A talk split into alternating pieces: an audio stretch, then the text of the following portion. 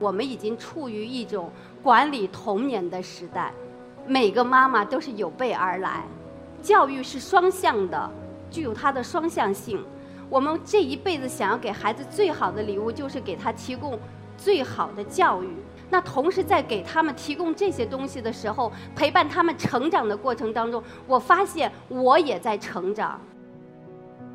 我们所有美德的东西，不是为了让它一下子发扬的多么大，而是身边点点滴滴积累，它自然会荡漾开来。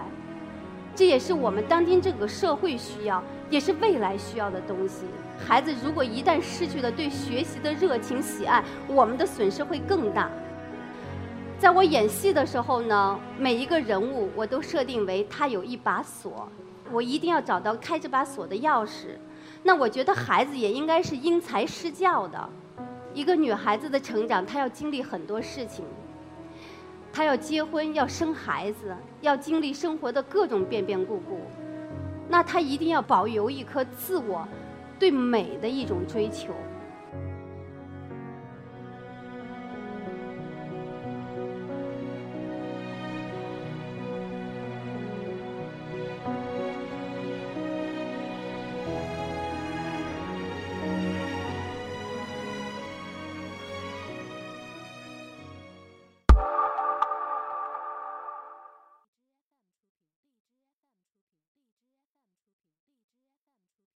大家好，我是今天 EK Talks 的演讲者罗海琼。今天站在这里，我不是以一个演员的身份，也不是以一个教育工作者的身份站在这里，我是以一个亲历者的身份。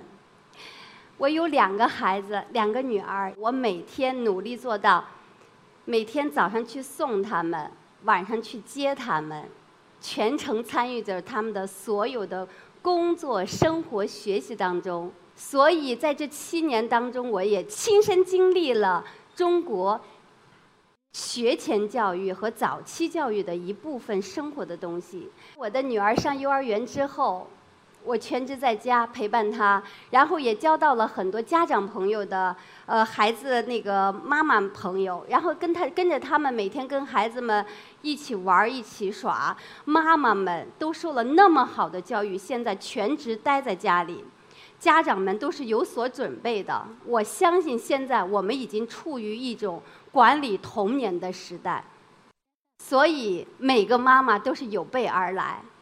教育无非分为三两大块，一个是家庭教育，一个是学校我们给予他的一个教育。我非常的幸运，我的两个女儿，无论他们的幼儿园，还是以至于现在选择的学校，他们都有一个美德教育的基础的东西。幼儿园开始，我孩子第一堂课是诚实，接下来有团结，有友爱，有温柔，有平等。我一直想说，教育是双向的，具有它的双向性。我们这一辈子想要给孩子最好的礼物，就是给他提供最好的教育。那同时在给他们提供这些东西的时候，陪伴他们成长的过程当中，我发现我也在成长。孩子因为有了这些美德训练。所以在回家之后，他们会更懂得让我懂得什么叫平等、尊重。我父母对我教育的方法，我在他们身上去使的时候，我发现我根本行不通。他们比我要理性，很多东西他们比我处理的要更加的完美。比如说，我跟我女儿着急在那喊的时候，她会拍着我的肩膀说：“妈妈，你能轻点说吗？”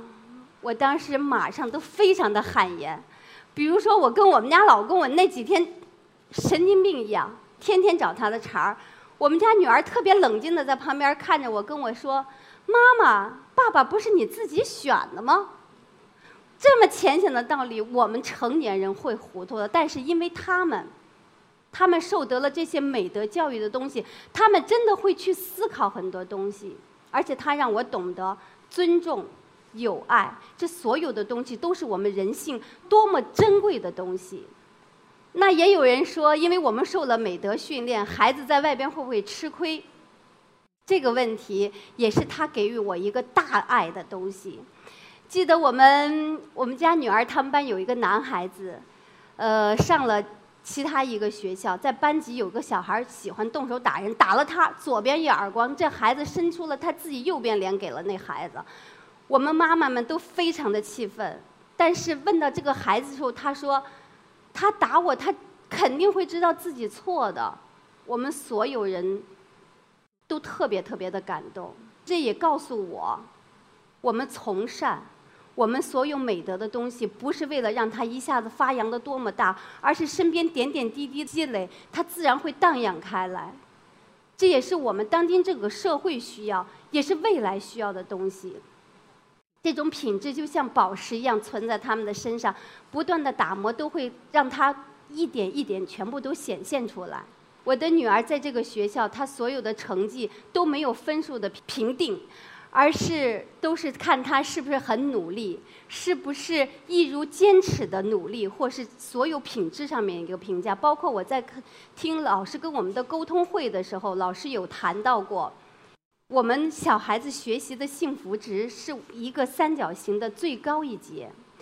那孩子呢，如果回家的时候，写作业累了，不想写了，妈妈们一定可以让他停下来，让他去玩儿。这个话题，我和其他妈妈沟通的时候，我被啐的是一塌糊涂。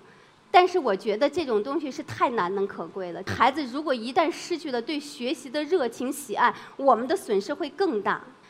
在我演戏的时候呢，每一个人物我都设定为他有一把锁，我拿我一定要找到这开这把锁的钥匙。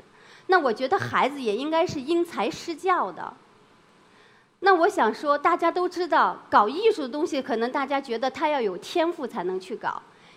恰恰这个人群，大家都对我们、对其他人都已经放松了这个界定。那为什么要花很多的时间让他去做奥数呢？我觉得数学同样是需要有一些天赋的，真的是这样。我们家绝对培养不出一个一个数学家。我和爸爸对孩子的一个宽松的一个界定，让他找到一个最喜欢的事情去做，最适合他的东西去做。因为呢，我从小跳舞，现在也算是从事着艺术行业。我又养的是两个女儿，我在想，我将来送给我两个女儿，要有礼物送给他们。送给他们的礼物，一个是芭蕾，一个是钢琴。为什么会选择这个？因为一个女孩子的成长，她要经历很多事情，她要结婚，要生孩子，要经历生活的各种变变故故，那她一定要保有一颗自我对美的一种追求。因为有了美的一个追求，所以这个孩子，我相信他一辈子都会很努力，都会很善良。所有好的东西，我希望在他身上保留。所以舞蹈是我要送给他的一个礼物。还有一个钢琴，钢琴是音乐所有东西的一个基础。但是在训练钢琴的过程当中，我想跟大家分享的是，我这个礼物在我现在陪伴他的过程中，已经让我们尝受到了他带给我们的很多快乐和意想不到的收获。我的女儿练钢琴。因为她需要每天要重复练习，我告诉她做事情必须要重复。你想成功，只有这条路可以走。她能够耐下性子来重复的去做，这是第一。第二，因为我们重复练习这一件事情，一定会取得一些成绩。那这个情况，他在小朋友面前展示的时候，他找到了最大的一个自我自信的东西。我的女儿真的身上非常的自信。第三，在陪伴他练钢琴的过程当中，其实我刚才说教育是双向的，他在成长，我也在成长。大家都因为练钢琴，很多父母和孩子真的是像仇人一样，但是我们家没有这样。因为在练钢琴的过程当中，我发现孩子有时候不想练或怎么样，是因为他不知道该怎么办，不是因为他不想练。比如说有一个星期，他练琴的时候。星期一和星期二是他最痛苦的。星期六我们去见了老师，他会趴在钢琴凳上，这样趴那样趴，总之是很不舒服。他很痛苦，他在哭。爸爸就会进来说：“妈妈，你跟他好好说。”我说：“我还没说话呢。”爸爸说：“谈的挺好的，要不就这样吧。”我爸爸你出去。我把门关上，我说：“艾玛，我的女儿叫艾玛。”我说有两个问题。现在你是因为遇到困难了，你不知道该怎么办。其实这个问题不是你遇到，我也会遇到。每个人表现方法不同，妈妈遇到困难有妈妈的处理方法。其实我想告诉你，每个人都会有这种状状态、这种感觉，但是这种情况之下，我们有两种方法来解决它。我告诉他，要么咱就放弃了，不谈了，这个事儿没有任何问题，妈妈这里没有任何问题。其实作为妈来说，我一旦给他决定让他练琴那天，我就没想让他停止过，这都是我的方法。第二个方法，我告诉他，要么咱们就迎头而上。不怕他，因为咱们有方法。什么方法呢？长句子练不了，咱们就短句子练；四句练不了，咱们就两句练。分手练都是可以的，咱们尝试一下。我女儿坐那儿开始尝试，练完之后说：“妈妈，好简单。”我说：“是这样子。”其实任何问题都有解决问题的方法。钢琴是很难坚持的，因为他需要每天坚持，每天要练。这不光是对他的一个坚持，也是作为妈妈的一个坚持。所以这两个礼物是送给他的。我在陪伴他们的过程当中，我带他们看了很多国际性的一些儿童剧的表演。我发现越来越多的是多元化的展现，不再是单一的了，而且。未来高科技的发展，人性站在这里，科技以人为本，最重要要保留人的这种创造力和感受力。作为一个妈妈，我想今天在这分享的是，我们不要过度的开发孩子。我为什么一直喜欢北京？北京是一个包容性非常强的城市，而且北京每年每天都有各种的演出都在这里。我希望妈妈们宁可带孩子们多去看演出，宁可让孩子们有一个眼高手低的状态，不要着急让他们参与进去，因为我们要给他一个成长期，他的理解期。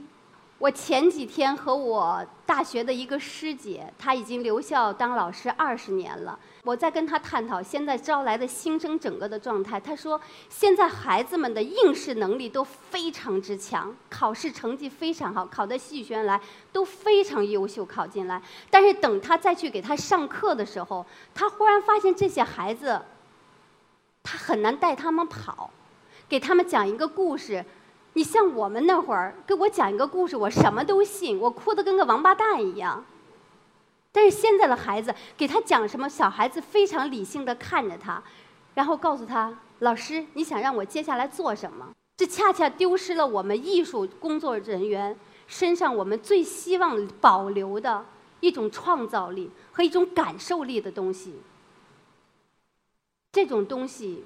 过度的开发、过早的开发是对孩子会有损伤的。所以在这里，我想说，妈妈们，你们现在在家等着，参与了孩子的童年、童年的管理这些东西，我们一定要做一些非常仔细的、慎重的筛选。每个孩子都像天使一样来到我们身边，我们爱他们。我想说，我的女儿刚生出来的时候，我看着她。我觉得他像一个外星球来的一个孩子，就来到我们这儿了。我们要告诉他，在我们这儿的生活的习惯、我们的生活的规矩、我们的世界是什么情况。我们要告诉他，引他到我们这边来。到底什么是对的，什么是错的，谁都不知道。其实很多东西都是需要我们去思考的。但我相信，我们的爱都是对的。时光不语，静待花开。我希望妈妈们不要那么焦虑，放慢下来，给他一个慢成长的过程。孩子会给我们一个我们意想不到的结果。谢谢。